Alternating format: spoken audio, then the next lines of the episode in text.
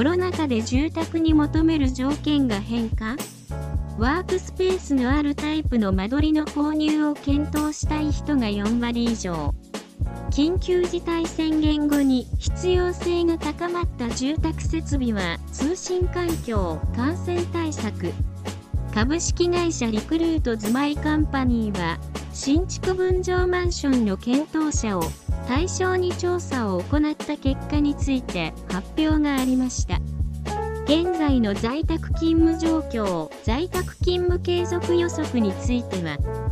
新築分譲マンション購入検討者の61.7%が在宅勤務を行っていると回答。関西圏、東海圏と比べて、1都2県の在宅勤務実施率が高い結果となりました。新築分譲マンション購入検討者の77.0%がこれからも在宅勤務が続くとよ。そうしています。子供のオンライン授業受講状況については、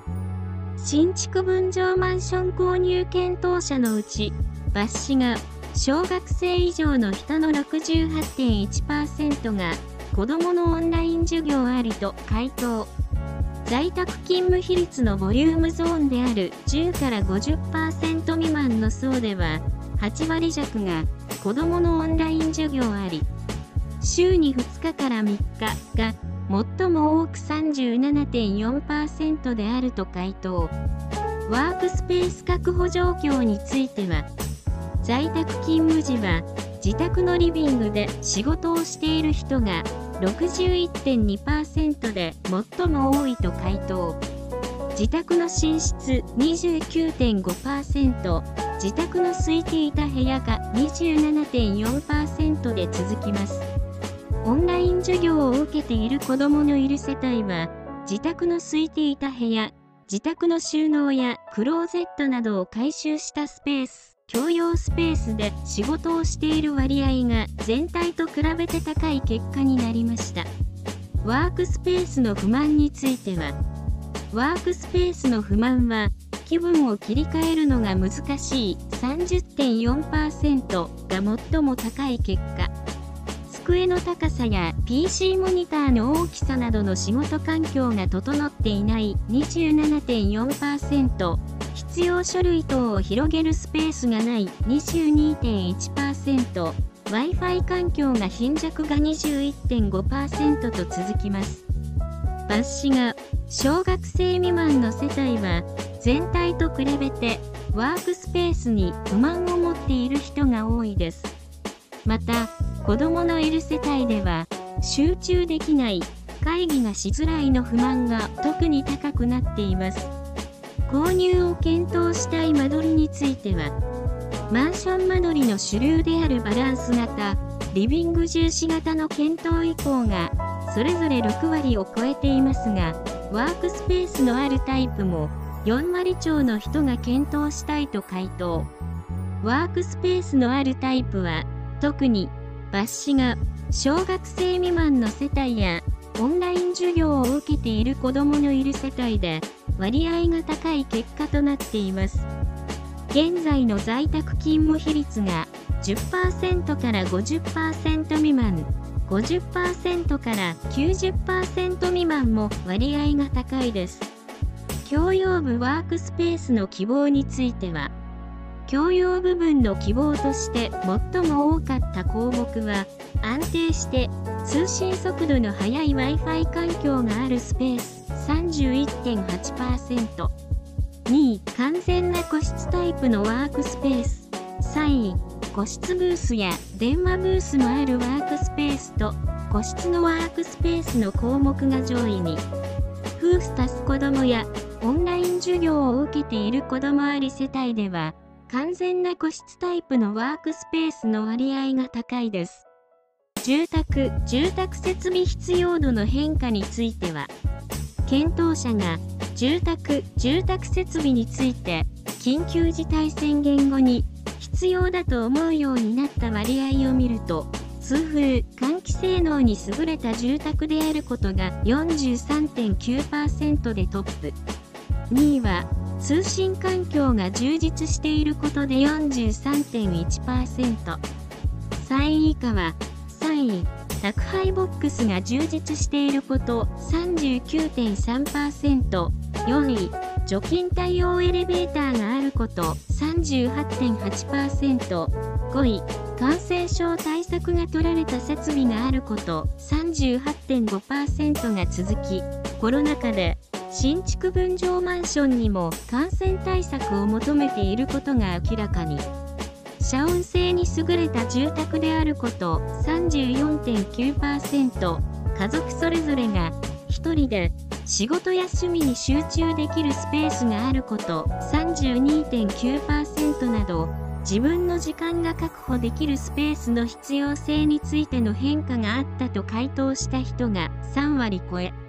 必要度が変化した住宅住宅設備項目のトップは通風換気性能に優れた住宅であること43.9%。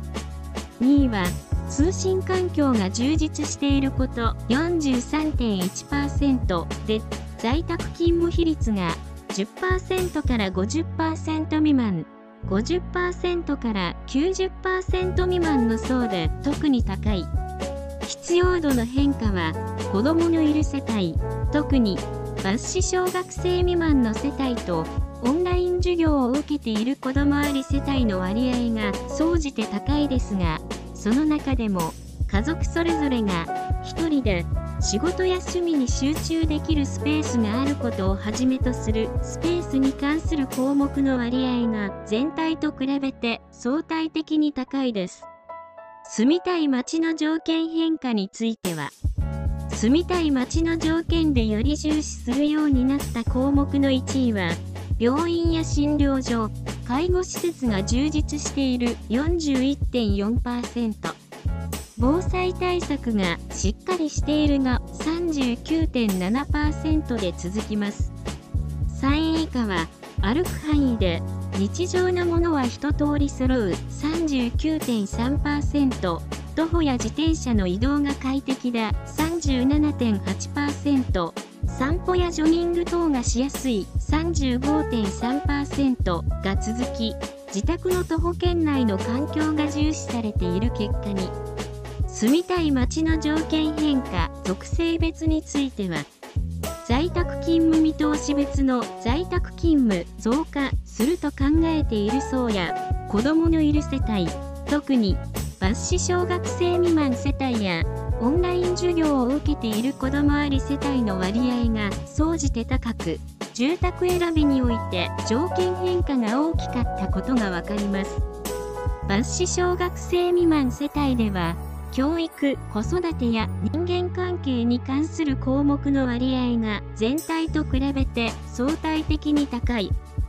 同様に、オンライン授業を受けている子どもあり世帯では、文化的な生活、自然、景観、仕事などに関連する項目が特に高くなっています。2021年から2022年の新築分譲マンション供給数について、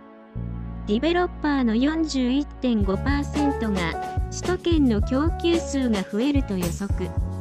ディベロッパーの43.8%が関西の供給数が増えると予測。ディベロッパーの45.5%が東海の供給数が増えると予測。2021年から2022年の新築分譲マンションの価格、坪単価について、東京23区の新築分譲マンションの価格は、33.9%のディベロッパーが上がる、やや上がると予測。東京支部の新築分譲マンションの価格は25.0%のディベロッパーがやや上がると予測。大阪府の新築分譲マンションの価格は上がる。やや上がると予測するディベロッパーが40.5%名古屋市内の新築分譲マンションの価格は上がる。やや上がると予測するディベロッパーが47.5%。